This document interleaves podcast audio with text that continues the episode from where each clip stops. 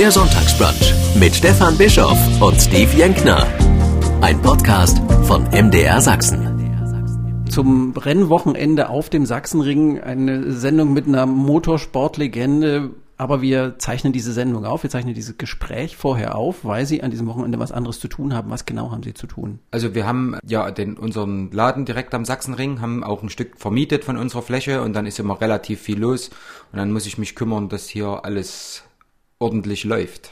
Aber Sie sitzen nicht unten am Ring dann während des MotoGPs? Naja, nicht direkt unmittelbar, sondern im Prinzip über die Straße, aber im Gelände. Im Gelände. Aber Sie sind nicht als Motorsportler dort dabei, sondern als, ja, wie soll man sagen, als Fanbetreuer. Ja, Fanbetreuer, also mehr Grundstückseigentümer in, in der, in der ganzen Sachsenring-Geschichte.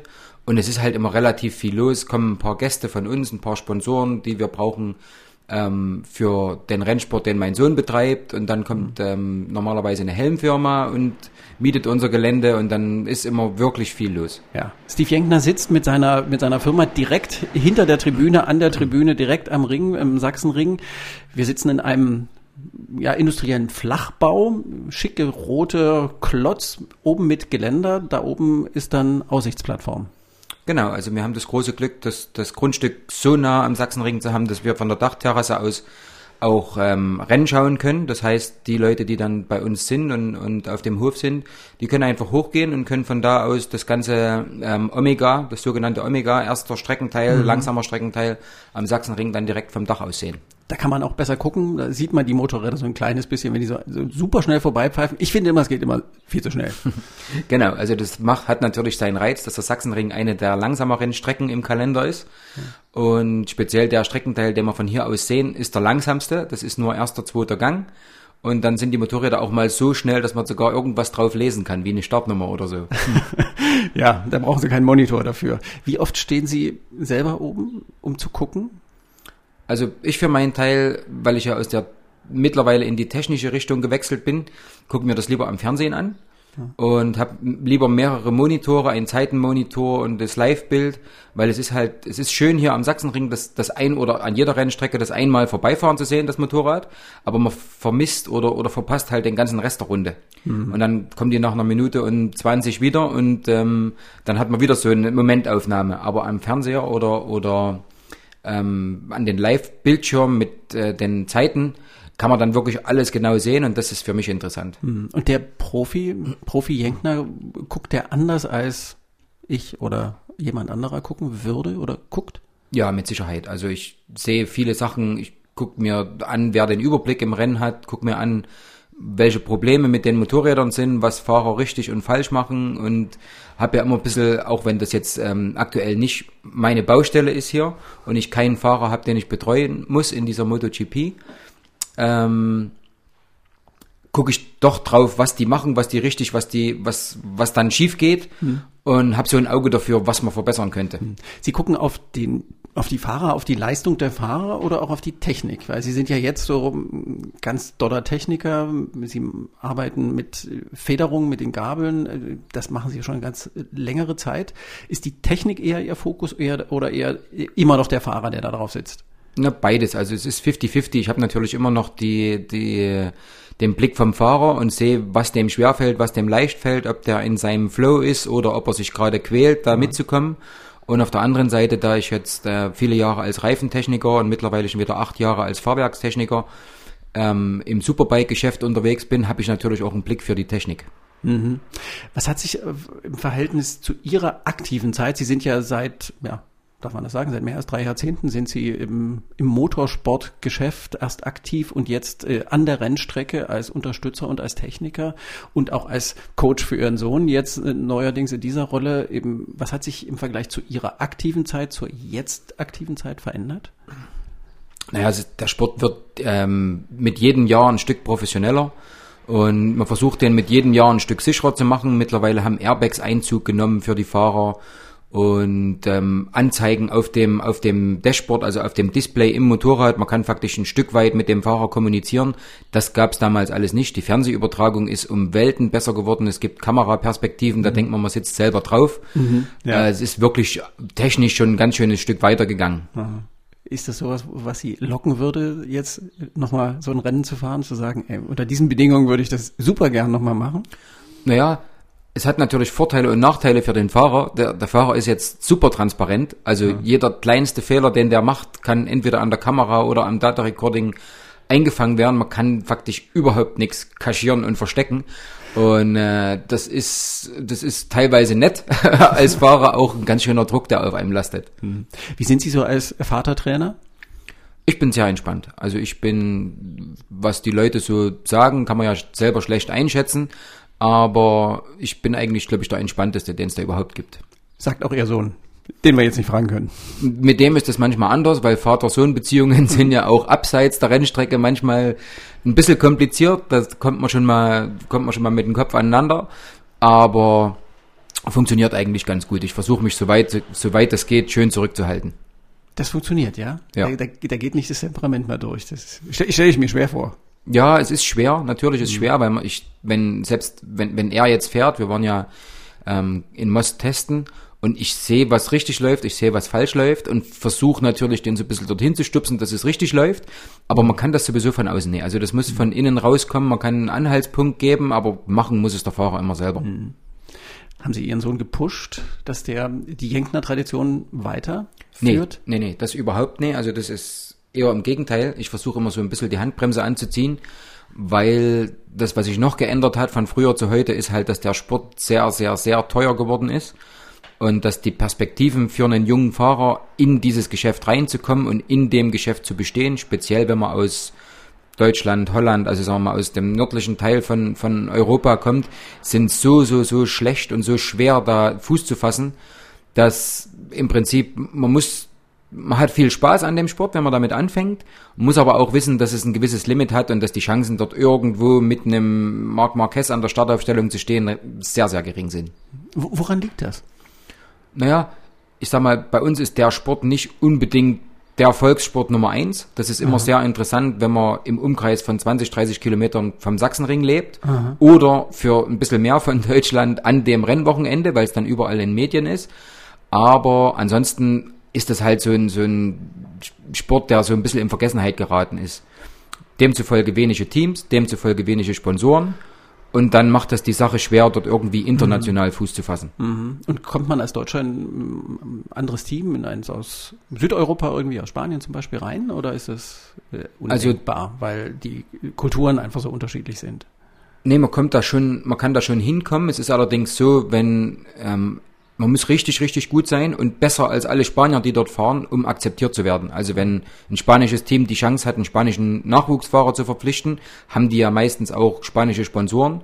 Denen ist es wiederum lieber, einen, einen nationalen Fahrer zu haben, hm. als dort einen Deutschen zu unterstützen. Also das, da müssen schon viele Zufälle zusammenkommen. Anders als beim Fußball. Genau. Hm. Wir zeichnen dieses Gespräch auf, weil Sie zum Sachsenring-Wochenende, zum Rennwochenende MotoGP hier was anderes zu tun haben, haben wir schon erzählt. Äh, deshalb haben wir uns früh getroffen. Ähm, ich habe Sie ankommen sehen. Sie kommen mit einem Kleinbus, nicht mit dem Motorrad. Ich würde gerne mit dem Motorrad kommen jeden Tag, speziell wenn so schönes Wetter ist wie heute, aber ja. meistens kommt irgendwas dazwischen. Heute war es Wasser, ein Wasserkasten, ähm, den ich mitbringen musste. Meistens im Geschäft ist irgendwas, was Päckchen abgeliefert werden müssen, was mitgebracht werden muss, Kundenmotorräder eingeladen, ausgeladen. Ja. Am Ende geht es sich nie aus, mit dem Motorrad ja. zu kommen. Hm. Sie haben wie viele Motorräder bei, bei sich zu Hause stehen in der Garage, die offenkundig wenig gefahren werden? Hm. Also ich habe eins angemeldet, mit dem ich ab und zu mal fahre. Also das sind ab und zu sind vielleicht so 1500 Kilometer im Jahr.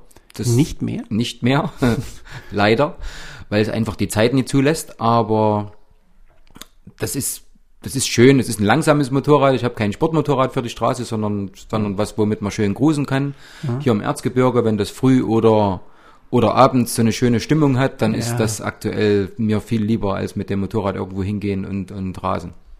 Das könnten Sie ja auf dem Sachsenring immer haben. Da, da kann man ja sich auch anmelden und, und, selber mal fahren, wenn man will. Genau. Aber, aber das, das lockt Sie nicht mehr. Mm, ich bin da wahrscheinlich auch einer der wenigen, der da recht gut davon weggekommen ist. Ich kenne viele Rennfahrer, die immer noch, also Ex-Rennfahrer, die das immer noch ganz schön sehr juckt und die dann immer sich mal selber beweisen müssen zwischendurch. Mm, verspüre ich im Moment nicht. Mal 250 um die Kurve, sowas. Ja, also es fühlt sich gut an, wenn man mal eine Runde fährt, aber es ist nichts, was ich jetzt jeden Tag machen müsste. Nee. Und wenn Sie den MotoGP gucken, ähm, das sind natürlich die großen Dinger, ähm, ist da immer noch so eine Sehnsucht da, auch so ein Riesending zu fahren? Ich habe ja die Chance, mein, mein Sohn fährt ja im Gegensatz zu mir, ich bin die 125er und 250er Motorräder gefahren. Der ist ja mittlerweile mit seinen 21 Jahren schon auf einem sogenannten Superbike angekommen mit 1000 Kubik und an, an die 200 PS. Und im Frühjahr habe ich manchmal die Ehre, das Ding einzufahren und dann sitze ich mal auf so einem Motorrad. Der Nachwuchs nochmal auf dem Motorrad dann hinterher. Ist das schöner? Ist das besser? Ist das irgendwie, was, was, was ist der Unterschied vom Gefühl her für Sie? Sie können das ja gut einschätzen. Ja, also das ist deutlich schwerer. Das sind jetzt keine reinen Renngeräte mehr, diese Superbikes. Da wird ein Straßenmotorrad umfunktioniert zum, zum Rennmotorrad mit aller Technik, die man da ranbauen kann. Ich für meinen Teil bin da ein bisschen oldschool. Ich mag die alten Motorräder ohne Elektronik und ohne alle Helfer viel mehr als diese, als das ähm, aktuelle Superbike, Supersport geschehen. Mir macht es einfach mehr Spaß, mit einem reinen, puren Rennmotorrad zu fahren. Und dann sind Sie gemütlich auf der Straße unterwegs. Sie haben diese, dieses, diesen Druck. Ich muss jetzt einfach auch auf der Autobahn mal, mal so richtig ausreizen, was geht. Äh, spüren Sie nicht. Nee, hatte ich schon früher nicht, weil das einfach alles, was man auf der Straße machen könnte und was sich schnell anfühlt, ist immer noch gegen Rennstrecke so langsam, dass man überhaupt nicht in irgendeinen Ja. Geschwindigkeitsrausch kommen könnte. Ja, das ist dann ist ja furchtbar langweilig dann für jemanden, der das andere kennt. Ja. Genau. Und Sie haben gesagt, Sie kommen gar nicht so oft dazu, auf diese, diese schöne Situation einfach mal so zu cruisen, wie Sie das gesagt haben, durchs Erzgebirge hier bei Ihnen vor der Tür. Ist ja eine schöne Gegend. Ja, nee, ist immer, eigentlich immer was anderes. Selbstständig heißt ja selbst und ständig. Erstmal im Laden. Dann, äh, wenn ein Familienmitglied Rennen fährt, dann sind das auch acht bis zehn Rennveranstaltungen im Jahr oder Trainings- und Rennveranstaltungen. Dann habe ich bisher ähm, die ganzen letzten Jahre ja eine Meisterschaft betreut, die 14 bis, bis 16 Events hat. Hatte dort das, das Honda-Werksteam, das war halt so neben dem Laden auch immer angebunden, immer irgendwo in Europa oder weltweit unterwegs, soweit es ähm, die Corona-Welle zugelassen hat. Ja. Und von daher ist einfach von der Zeit her nie wirklich Zeit geblieben. So dass es normale Sonntage bei Ihnen wahrscheinlich gar nicht gibt. Oder doch? Na, gibt's schon, aber wenn die mal da sind, dann, dann sind die eher sehr entspannt, ohne Motorengeräusche, mir lieber als mit irgendeinem Motorrad drumherum noch. Dann geht Steve Jenker spazieren mit dem Hund oder so. Genau, Hund oder Fahrrad oder irgendwas im Wald, ah, weg. weg, raus, Ruhe. Weg aus Ruhe. Ja. Dann, dann frage ich jetzt auch, äh, stecken Sie sich was in die Ohren, wenn, hier, wenn Sie hier oben bei, bei sich auf der Terrasse stehen und der MotoGP unten über den Sachsenring rast? Nee, das nicht. Das ist, wenn wir an der Rennstrecke sind, wirklich an der Rennstrecke im Fahrerlager in der Boxengasse, Ja. wo das alles schallt, ja deutlich lauter. Dann haben wir alle Ohrenschützer drin oder auf. Aber hier ist man doch so weit weg und der Schall ist nicht so, Nicht nicht so so, laut, dass man da wegrennen müsste. Und ist ja, für viele ist es ja auch ein Gefühl. Die machen sich nichts in die Ohren, weil sie, weil sie genau das fühlen wollen, diese. ja, genau, diese also das ist ja Kraft das, warum Leute hierher kommen an Sachsenring oder überhaupt an die Rennstrecken. Das ist für jemanden, der das jede Woche macht, mörderisch laut und ich würde das an der Tribüne nie aushalten. Aber wenn man das einmal macht, dann, äh, dann ist das wirklich, das, das kribbelt im Bauch, das, man, man fühlt das, man kriegt Gänsehaut, das, das ist schon, ist schon was Besonderes. Und sagen wir mal, ein Wochenende kann man das aushalten, ohne einen Gehörschaden davon zu tragen. Und Sie sind es ja gewöhnt, Sie sind es von Kindheit an gewöhnt. Äh, Ihr Elternhaus stand im Innenring, Ihre Schule war da. Ist das dann sowas quasi zwangsläufiges, dass man dann Rennfahrer wird hier? Na, zwangsläufig nicht. Das kommt ja immer auf ganz viele Faktoren an, die einen das machen lassen oder nicht. Wenn die Eltern sagen, nee, das ist nichts für dich, dann ist sowieso schon aus. Meine haben mich jetzt nicht gedrängelt, aber ich konnte sie überzeugen, dass sie mich gelassen haben. Es kam Ähm. nicht von Ihnen. Ihr Großvater war ja auch äh, in der Rennleitung. Also die haben nicht gesagt, Mensch, ja, da- dass die wieder. Nee, also Passt ja auch. ich glaube, als Elternteil kann man sich das richtig gut vorstellen, warum man sein Kind das nicht unbedingt machen lassen möchte. Ja. Ähm, von daher haben die mich wirklich nie, nie gedrängelt. Ich musste schon ein bisschen Überzeugungsarbeit leisten, immer um weiter zu, um weiterzukommen. Ähm, aber wenn man am Sachsenring wohnt, wie Sie sagten, das, dann ist schon im Innenring, wir konnten als Kinder eigentlich, wenn Rennveranstaltung war, nur über Holzbrücken raus aus unserem Wohngebiet, dann mussten Kennt man zwangsläufig bei den, von den Fernsehbildern, ja. genau die Rennen angucken oder haben auf dem Garagendach gesessen und gestaunt und, und das war einfach eine super Zeit und dann kriegt man schon so ein bisschen diesen, dieses Gefühl und diesen Spirit mit von, von den Rennveranstaltungen. Mhm. Und klar möchte man das dann selber mal probieren. Mhm. Das haben Sie so als Stippi, hat, hat man da Lust, das kann ich mir gut vorstellen. Und dann haben Sie mit einem Minibike angefangen. Äh, haben Sie das selber zusammengeschraubt? Wie, wie, das konnte man ja nicht kaufen, so ein Dings. Nee, also ich war zu jung, aber mein Vater hat mir dann geholfen. Im Prinzip ein, ein SR1, SR2 Moped zusammenzuschneiden mit, mit Simson Motor. Und die haben wir halt kleiner gemacht mit kleineren Rädern. Und dann gab es bei uns einen Fahrschulübungsplatz, wo jedes Wochenende so Minibikes gefahren sind. Alles Eigenbau, alles hier in den Betrieben rund um den Sachsenring entstanden. Und dann hat man sich halt dort gemessen. Nicht im Keller bei sich zu Hause, sondern das wurde dann hier so gefriemelt als quasi, wie, wie hieß das aber? Konsumgüterproduktion. ja, also ein bisschen was ist mit Sicherheit. Also man hat ja die, im Keller haben wir natürlich die Sachen geschraubt ja. und, und zusammengebaut und, und Reifen gewechselt und alles Mögliche. Ja. Aber dann gab es ja auch Sachen, die musste man fräsen und drehen und, und ja. Metallbearbeitung. Und das hat, haben die wenigsten im Keller gehabt. Erinnern Sie sich an das Gefühl, als Sie zum ersten Mal auf so einem, auf, so, auf dem ersten eigenen kleinen Motorrad gesessen haben? Ja, das ist mega. Also das war mega. Das, wir haben in so einem Altbau gewohnt mit, mit drei Eingängen und vier Etagen. Und wir haben das hinterm Haus vor dem Wäscheplatz gezündet, das Motorrad. Da waren natürlich nicht alle begeistert. Und alle Fenster waren offen. Ja, genau. Aber das war schon, das war schon toll. Und äh, eine Viertelstunde später mussten wir dann auch weg und woanders hingehen. Weil die Nachbarin X gerufen hat, das ist zu laut. Genau, meine Wäsche wird einge eingenebelt. Das geht so nicht. Ist ja verständlich im, im Nachhinein. Und dann sind wir halt äh, zu den Rennen gegangen. Ja. Und haben Sie dann, erinnern Sie sich, dass Sie eine Entscheidung getroffen haben, ich mache das jetzt oder passiert das dann einfach? Na, das erste der erste Moment, das passiert mehr oder weniger so. Dann guckt man, lotet man vielleicht die Möglichkeiten aus, ob man so ein Motorrad bekommen kann und ob man da zu den Rennen gehen kann, zu den kleinen.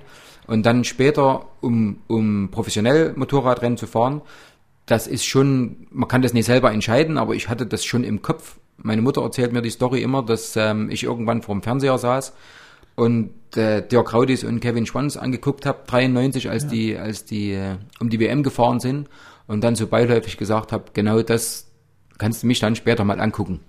Ah, okay. Und dann hat ihre Mama gesagt, nicht wird. Die hat das gar nicht so ernst genommen, aber im Nachhinein hat sie hat sich dran erinnert und ja. Hat mir das immer mal wieder erzählt. Okay, und Sie wollten das die ganze Zeit und dann sind Sie ja in die Profis-Liga eingestiegen, gerade mit dem politischen Umbruch hier. Wie haben Sie das empfunden? War das irgendwie förderlich oder eher schwierig? also für mich war das im Prinzip perfekt und die einzige Möglichkeit, überhaupt international Rennen fahren zu, zu können.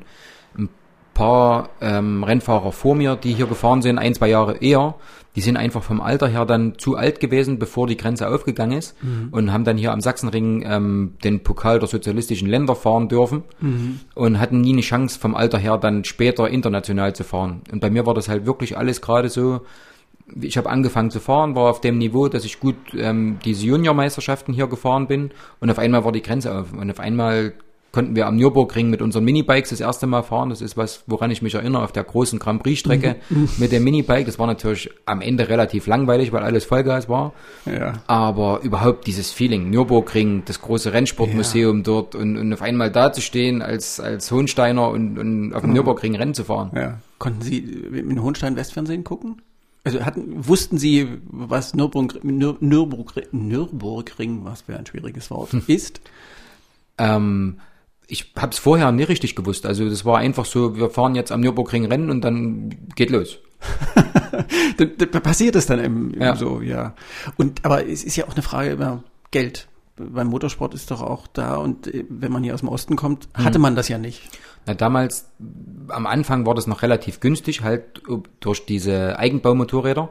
Das war mhm. im Prinzip alles ein bisschen Hilfe von Freunden und Eltern und aber dann ging es schon los mit Fahrtkosten, da geht's ja schon mal los, dass man mhm. dorthin kommen muss irgendwie, mhm. dann braucht man mindestens ein Kombi oder einen Anhänger oder irgendwas und dann wird das Ganze, das geht dann jedes Jahr mit jeder Meisterschaft, die ein kleines bisschen höher angebunden ist, wird es dann im Prinzip immer doppelt so teuer. Mhm. Und wenn man Ihre Zeit jetzt vorausgesetzt, äh, wenn man dann mal äh, rechnet in Prozent, äh, was macht Fahrer, was macht Technik, was macht Geld am Erfolg? Wie viel Prozent? ach, das ist in, in, in Zahlen schwierig auszudrücken, aber das ist das Schöne am Motorradfahren ist ja, das wird jetzt durch die ganzen elektronischen Helferlein ein bisschen mh, weniger, aber früher hat der Fahrer 90 Prozent von dem ganzen sicherlich ausgemacht. Jetzt sind wir vielleicht bei 80. Es gibt jedes Wochenende einen anderen Sieger und irgendwie sehen dann immer eine Motorradmarke sieht immer dominant aus. Mhm. Ähm, und die anderen, obwohl die Fahrer letztes Wochenende sehr, sehr gut waren, können an, an diesem speziellen Wochenende nichts mehr gewinnen. Und auch der Einfluss von Geld hat jetzt ganz schön zugenommen. Das war früher auch, da hatten wir Zigarettensponsoren, da war relativ viel Geld in dem Sport da, was geteilt wurde zwischen den Teams. Und jetzt muss man halt sehen, dass man mit kleineren Sponsoren da irgendwie hinkommt, die Teams finanziert. Und wenn man ein schlecht finanziertes Team hat, kann man auch kein Weltmeister werden.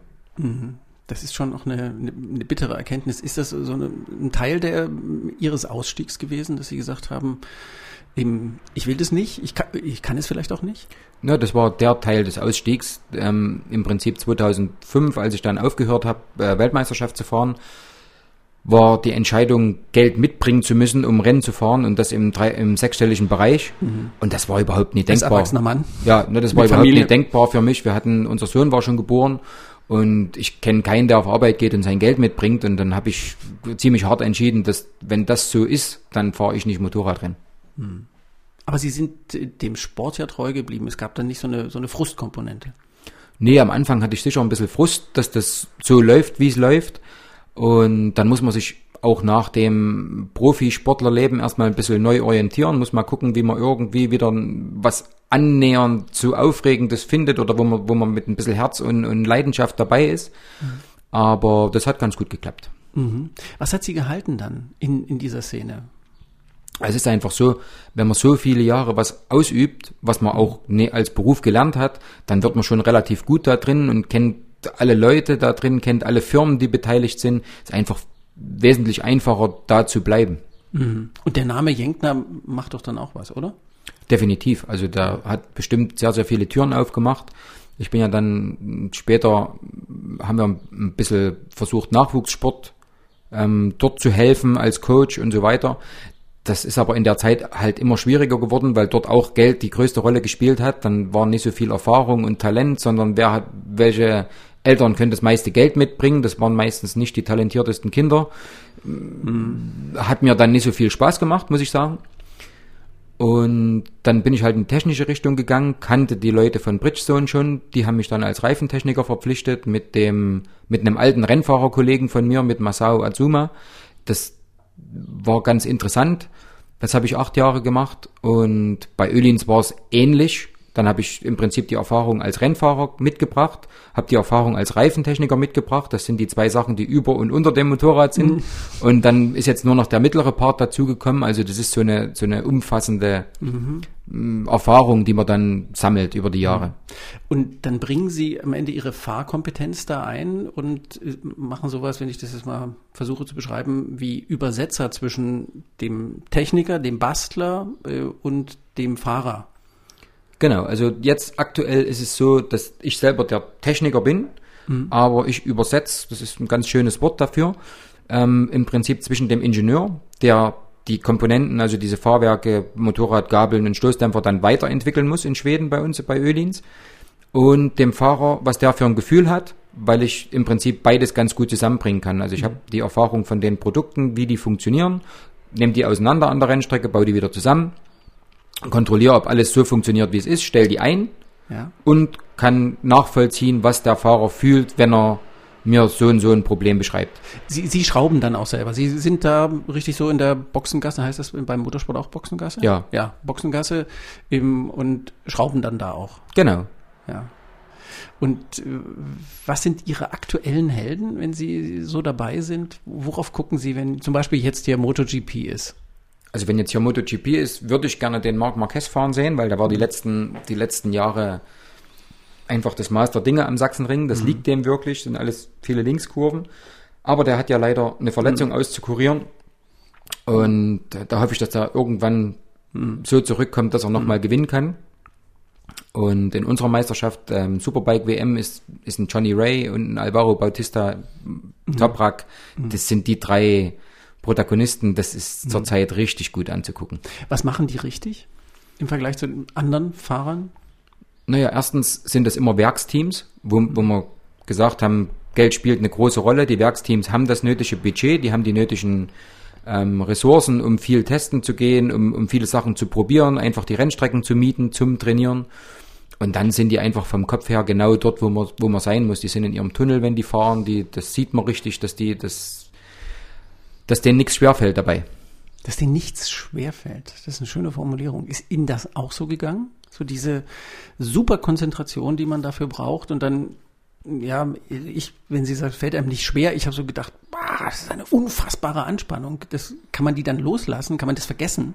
Also wenn alles richtig funktioniert, dann ist das wie bei jedem Sport, den man, also jeder Profisport nehme ich an, selbst beim Golf, denke ich, kommen Leute in diesen Zustand, Aha. die dann einfach nicht mehr drüber nachdenken. Das läuft alles automatisch, wenn man wirklich in dem sogenannten Flow ist. Dann ist, wenn das rote Licht ausgeht an der Startampel ja. und es ist grün, dann ist Entspannung, es ist alles ruhig, es wird alles langsam und alles funktioniert. Und das ist der Idealzustand, in den jeder versucht reinzukommen. Es wird alles langsam? Obwohl alles sehr schnell ist? Genau, also ich kann mich sehr gut an eine, an eine Rekordrunde erinnern, die ich gefahren habe in Mugello. Die hat für, ich glaube, vier Jahre Bestand gehabt bei einem, bei einem Zeittraining. Und da kann ich jetzt noch jede Kurve nachvollziehen, was dort passiert ist, wie das passiert ist. Und es war alles nur im Zeit, also in Zeitlupe an mir vorbeigegangen. Weil alles auf der Matrix abgespeichert genau, ist. Genau, also man ist, man sagt so schön, man ist eigentlich immer vor dem Motorrad ich weiß genau, in der nächsten Kurve bricht das Hinterrad aus, ja, ist okay, kann es gerne machen, weil ich bin ja darauf vorbereitet. Sie beobachten, sitzen quasi neben genau. sich an Oder der Strecke. Oben, und oben drauf, guckt oben so ein bisschen als, als Hubschrauber, guckt man auf sich selber runter und sagt, ja, das passiert gleich, bleib entspannt. Also das wird das dann wirklich langsam. Das ist eine spannende Erfahrung. Ja. Die kriegt man so im normalen Leben jetzt wahrscheinlich kaum noch oder nicht mehr.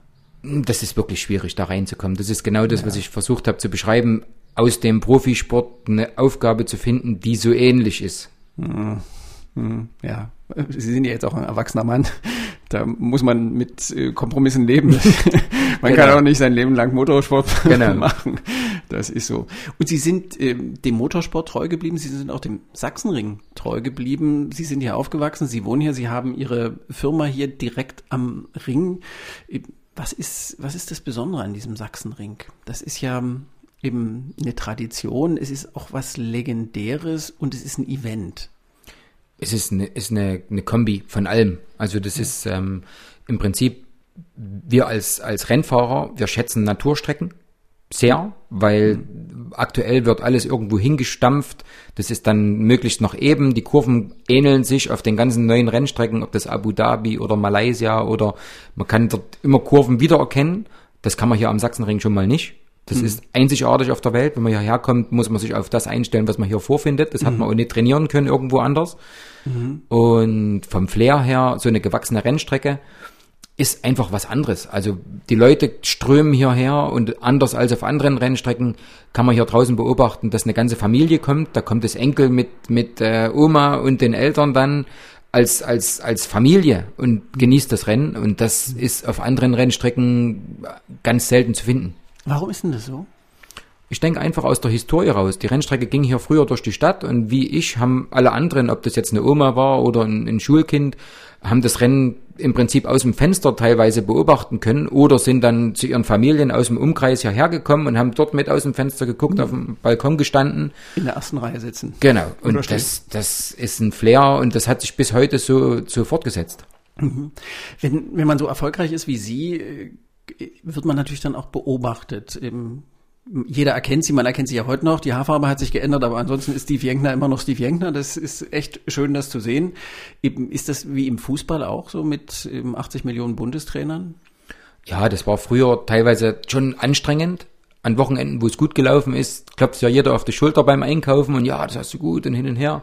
Und wenn es nicht so läuft, man darf ja schon aus, aus ähm, Berufsgründen, sage ich mal, hat man so ein bisschen Verschwiegenheit. Wenn beim Team irgendwas schief läuft, trägt man das mhm. als Profi näher an die Öffentlichkeit. Das, das ist einfach so, das, das Rennen ist nicht so gelaufen. Und da sagt man nicht, äh, die Techniker haben da waren blöde Reifen oder die Maschine ja, war zu also man, soll, oder was weiß ich. man sollte das möglichst für sich behalten. Ja. Und das Team ist ein Team und wenn es funktioniert, funktioniert es für alle. Wenn es nicht funktioniert, dann hat es nicht funktioniert und da sollte keiner mit, mit, dem Finger auf den anderen zeigen und sagen, ja, das war vielleicht, äh, der Zylinder war nicht richtig eingestellt, deswegen ging das nicht so richtig.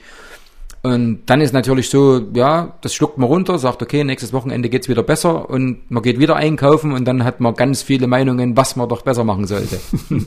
ist Ihnen das nicht mal auf, auf die Nerven gegangen? Ja, ein Stück weit schon. Dann bin ich halt nicht montags einkaufen gegangen, sondern erst mittwochs. da machst du aber nicht vergessen. Ja. Nee. Und wenn jetzt die Leute zu Ihnen kommen und sich zum Sachsenring-Rennen hier auf ihre Terrasse einmieten, wollen die dann Steve Jenkner sehen oder wollen die Motorräder sehen? Auch teils, teils. Also es sind natürlich alle Leute, die ich kenne. Das ist ja nicht mhm. riesig hier bei uns. Mhm. Und dann haben wir natürlich eine gute Zeit und reden auch mal über früher. Und bis vor kurzem konnte man ja auch noch mal ein bisschen die Fahrer treffen. Das ist jetzt mhm. alles ein bisschen schwieriger geworden. Aha. Man kann halt nicht mehr wirklich rein in das, in das Fahrerlager. Seit, mhm. seit Covid ist, ähm, wird alles gescannt und gemacht und getan. Das, das ist nicht mehr. Das ändert sich vielleicht auch noch. Ja, hoffe ich. hoffe, ja, ich ja. hoffe auch, dass das wieder so wird, wie, wie es vorher war. Aber wird noch eine Weile dauern, weil die Technik ist angeschafft. Mhm. und da, und dann natürlich kommen auch Leute, die, die einfach das Rennen sehen wollen dann. Mhm. Und äh, wenn jemand Steve Jäckner äh, sehen will, was sind so die häufigsten Fragen? Ach, was machst du so? Wann fährst du Motorrad? Was macht der Junior? Und mhm. erinnerst du dich, haben wir damals? Und dann kommen so ein paar alte Geschichten hoch und ja, das ist immer ganz schön. Jetzt ja. ist das super entspannt und, und wirklich nett. Ja. Und äh, reden Sie gerne über früher? Mm, ich habe das Problem, ich erinnere mich nicht an alles. Also ich kenne viele Fans, die können mir genauer Tage und, und, und Ergebnisse sagen, als ich das je könnte. Aber Sie, Sie erinnern sich an Malaysia ganz bestimmt. Ähm, Wenn es um das erste Malaysia ja, geht, was ja. ich je gefahren bin, als, ja. als äh, fertiger WM-Fahrer, dann auf alle Fälle. Da sind Sie ja quasi ins kalte Wasser geworfen worden, ist die falsche Formulierung, aber sinnbildlich ja schon. Haben Sie es auch so empfunden? Ja, auf alle Fälle. Also ich bin ähm, irgendwann nach drei Einsätzen auf einem Rennmotorrad in der deutschen Meisterschaft hatte ich eine Wildcard bekommen für Nürburgring, bin da in dem Jahr gar nicht weit gekommen, habe dann äh, mir einen Fuß gebrochen bei einem Unfall und das war relativ kompliziert alles mhm. und habe dann eine lange Zeit im Krankenhaus verbracht und verbringen müssen und bin als nächstes wieder draufgestiegen und habe den ersten WM-Test gefahren und dann war auch gleich Malaysia. Das war eine Entscheidung, die, die musste ich in zehn Minuten fällen, ob ich das mache oder nicht. Aber so manche Chancen kriegt man nur einmal im Leben, deswegen habe ich zugegriffen. Mhm. Und bei dem ersten Rennen kann ich mich noch ganz gut erinnern, da bin ich überrundet worden von, äh, von Rossi und von Sakata Rossi, ja. und habe gedacht, boah, das, ob das mal irgendwann was wird, das war sicher falsch, die Entscheidung. Mhm. Und mit ein paar Tagen Abstand haben wir das dann wieder analysiert und geguckt und hin und her und beim nächsten Rennen war ich nur noch 50 Sekunden weg mhm. und irgendwann Mitte des Jahres war ich mal auf 10 Sekunden dran. Also mhm. das war dann relativ schnell. Man wächst halt auch mit seinen Aufgaben. Mhm. Das hat sie nicht demotiviert, sondern dann eher motiviert. Sind Sie so ein Kämpfertyp? Auf alle Fälle, aber in dem Moment hat es mich schon, schon demotiviert. Also Wo kommen die das, her? Die waren noch, noch vor mir. Das ja. hatte ich nicht erwartet, aber mhm. man muss dann einfach gucken, woran es liegt und was man besser machen kann. Das war ein ganz schwieriges Rennen. Das war so halb nass, halb trocken. Das waren Bedingungen, mhm. die, die konnte man nicht einschätzen. Das erste Mal in einem Land, wo es, wo es auch nachts über 30 Grad hat. Die ganze und dann in dieser Kluft. Es, es war alles, ja. alles neu und die erste Überseereise und hm. ja, also da, wenn man da besser abschneiden würde, wäre das ein ziemlicher Zufall. Hm. Ja, glaube ich auch. So, zumal sie ja noch nie da gefahren waren und dann, ja, so das erste Mal. Was hat sie vom Aufgeben behütet? Auch im Prinzip, dass es ziemlich schnell besser geworden ist. Das ist mit jedem, mit jedem Rennen dann ein Stück besser geworden. Man hat äh, wieder dazugelernt und wieder dann sind wir nach Europa gekommen, dann kamen schon mal Strecken, die ich kannte und dann hat sich das alles besser angefühlt. Mhm. Wenn wir schon dabei sind, welches Wetter ist Ihnen so am liebsten? Aber mir ist immer Sonne am liebsten. Aber, Aber nicht auf dem Motorrad? Doch auch, weil da wird man ja nie nass dabei und friert nicht. Aber ich sag mal, die besten Rennen habe ich mit Sicherheit im Regen gefahren. Ja, eben. Das, wussten Sie, dass Sie ein, ein Regentyp sind? Mm, das, das hängt ein bisschen damit zusammen, wo wir herkommen. Also in Deutschland regnet es halt ein bisschen mehr als im, im ähm, Südeuropa, wo mhm. die meisten Fahrer damals herkamen und ähm, auch jetzt noch. Und da hat man einfach vom, vom Training her ein bisschen einen Vorsprung. Also wir mussten zur deutschen Meisterschaft oder zu den Nachwuchsmeisterschaften öfter im Regen fahren als die anderen. Und ich habe mich eigentlich relativ wohl gefühlt da drin, habe auch einen soften, soften Fahrstil gehabt, also eher rund als, als aggressiv. Mhm. Und das passt natürlich auch auf Regen. Das ist besser für Reifen, besser für Bremsen und so weiter. Und von daher war das so ein mhm. bisschen doch mein Wetter. Mhm. Aber Sie hatten, Sie, Sie wussten das damals nicht, dass Sie der, der Regentyp sind und nicht der Malaysia-Typ, oder? Nee, das, das musste, nicht sagen. Das musste sich so Stück für Stück, also man macht das, im Regen hat man eine ganz große Chance runterzufallen. Wenn man ans Limit geht, fällt man einfach runter vom Motorrad ja. und das passiert ein paar Mal und dann muss man gucken, wie man damit zurechtkommt. Und dann muss man sein Limit wieder neu ausloten und dann war es immer so, dass ich mal ein paar Sachen gefangen hatte, die vielleicht andere nicht gefangen hätten.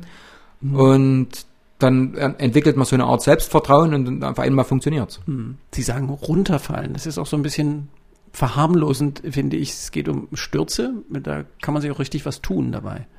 Kann immer passieren. Also ja. man darf das wirklich nee, nee, also Motorradsport ist gefährlich, auch heute noch mit ja. Airbags und allem, was damals nicht gab. Aber wenn man im Regen stürzt, ist das meistens weniger spektakulär als im Trocknen, weil einfach die Gripverhältnisse nicht so sind, dann mhm. rutscht das eher weg. Gut, man geht immer noch mit, mit irgendeiner Geschwindigkeit dann ins Kiesbett, mhm. aber es ist nicht so, nicht so hart wie im Trocknen. Mhm. Mhm. Haben Sie jemals so, so richtig Angst gespürt?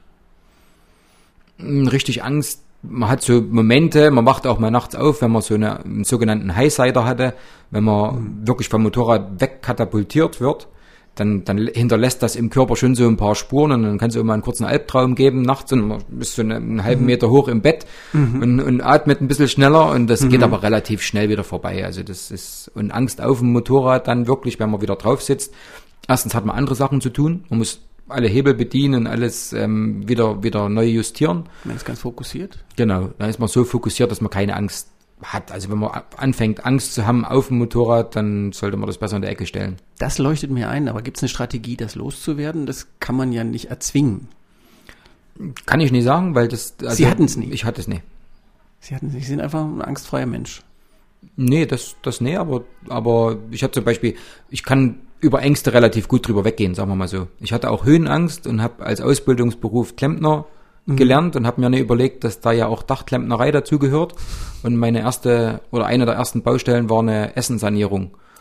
Wow. Und ja, dann sind wir auf dem Fürst, hat er mich rausgeschickt, der, der Lehrmeister hat mich raus auf das Dach, sagt hier, nimm das Rohr mit und steck das von oben in den Schornstein rein. Und oh, das war etwas aufregend für einen Moment und nach einer Woche habe ich dann im fünften Stock Dach saniert, ohne drüber nachzudenken aber Sie haben, Sie wissen nicht, was für eine Strategie Sie da gehabt haben. Sie haben einfach gesagt, mache ich jetzt und mhm, Ende. Man muss nicht so viel drüber nachdenken. Genau, man muss sich der Sache ja. einfach mal stellen irgendwann ja. und, und machen und probieren und dann, also es ging alles weg, was, mhm. was so im Weg stand. Mhm.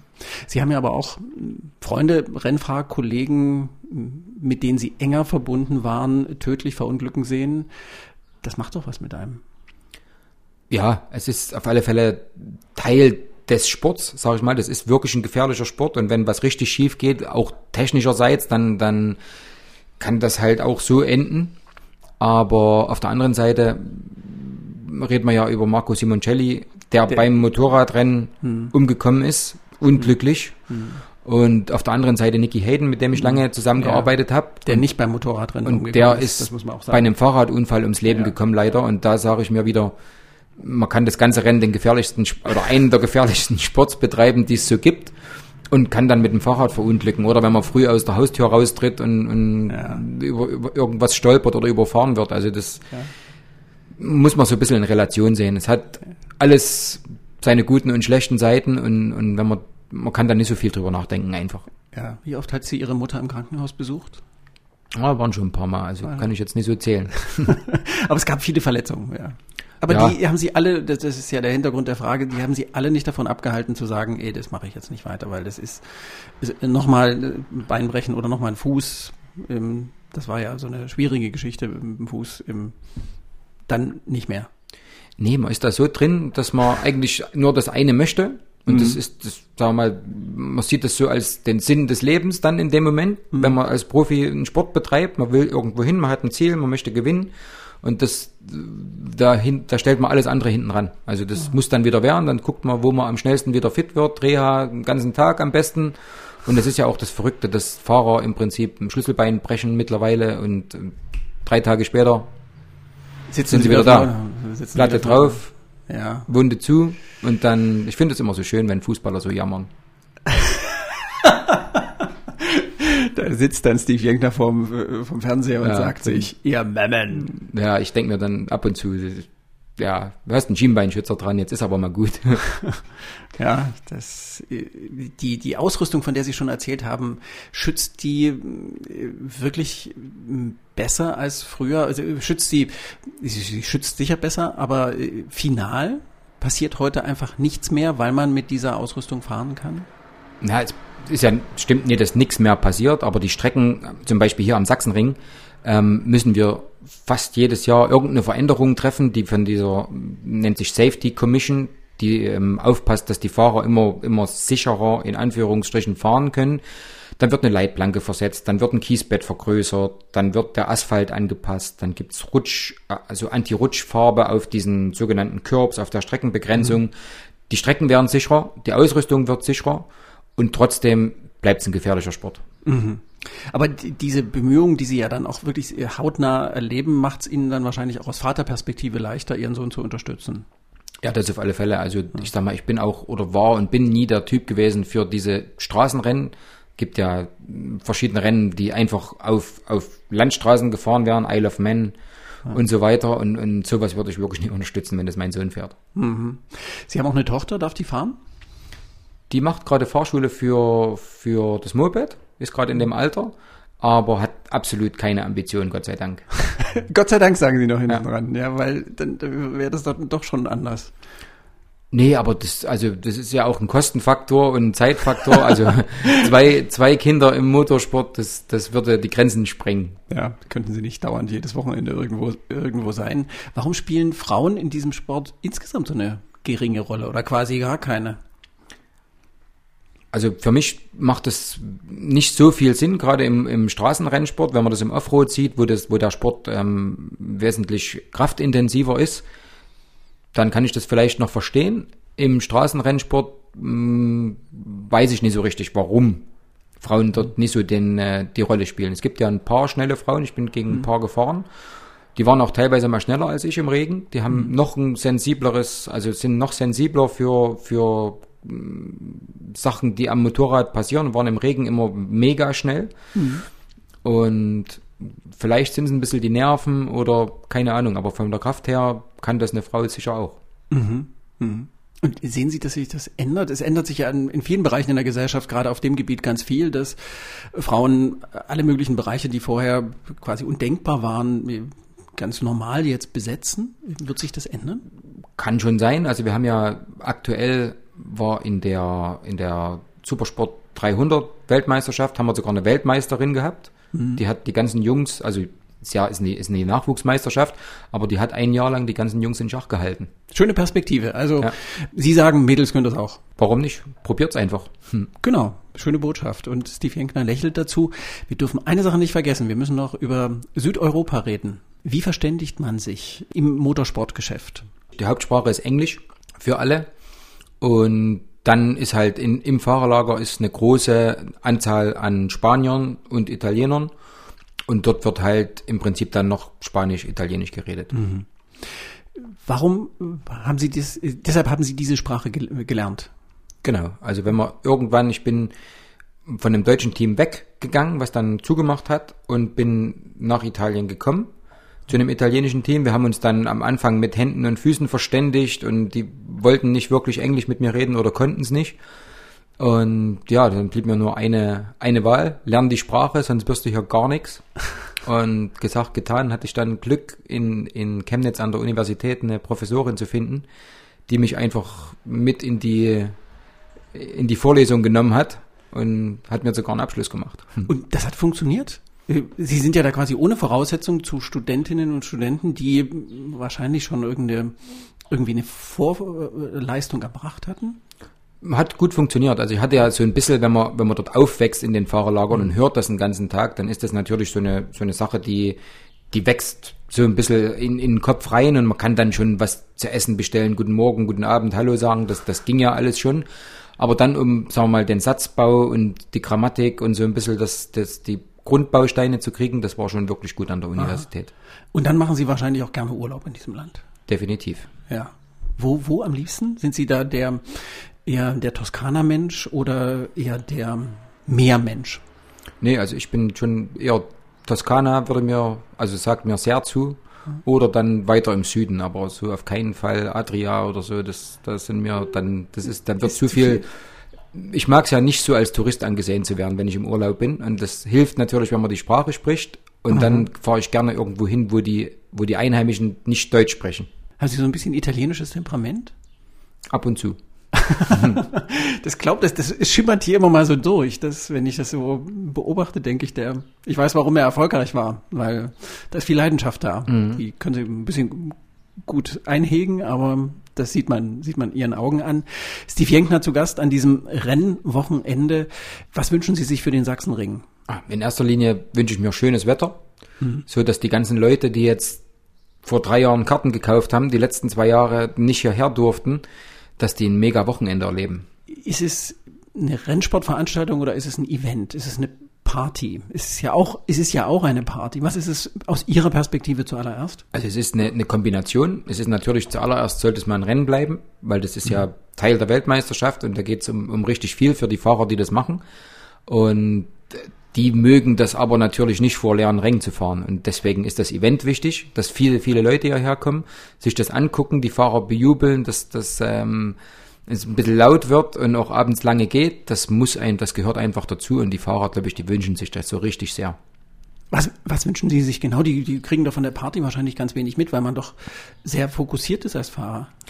Also ich kann aus eigener Erfahrung sagen, man kriegt alles mit. Wenn man, wenn man zum Beispiel in die Startaufstellung fährt am Sachsenring, dann ist es so laut, da, da hört man seinen Motor kaum. Stimmt es, dass Sie während der Rennen selber auch in Ihrem Wohnmobil, wenn Sie hier gefahren sind, in Ihrem Wohnmobil geschlafen haben und nicht zu Hause, obwohl Sie zehn Minuten zu Hause gewesen Ge- wären?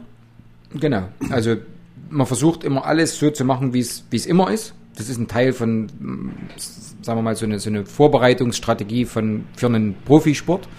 Ja. dass man nichts abändert. Man hat seine Rituale, man hat seine, seine Vorgehensweisen und alles, was, was da im Prinzip anders ist als sonst, würde schon mal stören. Und dann war es natürlich auch besser, im, im Wohnmobil zu schlafen an der Rennstrecke, obwohl der Ankerberg mit seiner Party bis nachts um drei ganz schön laut war. Aber das war trotzdem noch gewohnter, als nach Hause zu gehen. Da waren Sie einfach konzentrierter.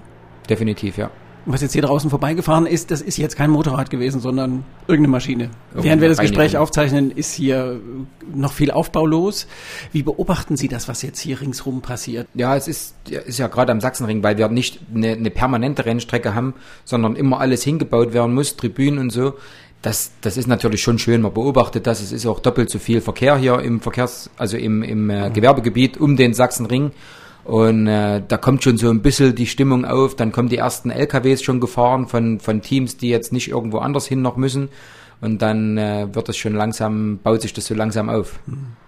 Schönes Rennwochenende. Vielen Dank für dieses Gespräch. Danke, dass wir es zweimal machen konnten. Wir haben es zweimal gemacht, weil wir beim ersten Mal ein technisches Problem hatten. Vielen Dank, Steve Jenkner. Bitteschön, gerne.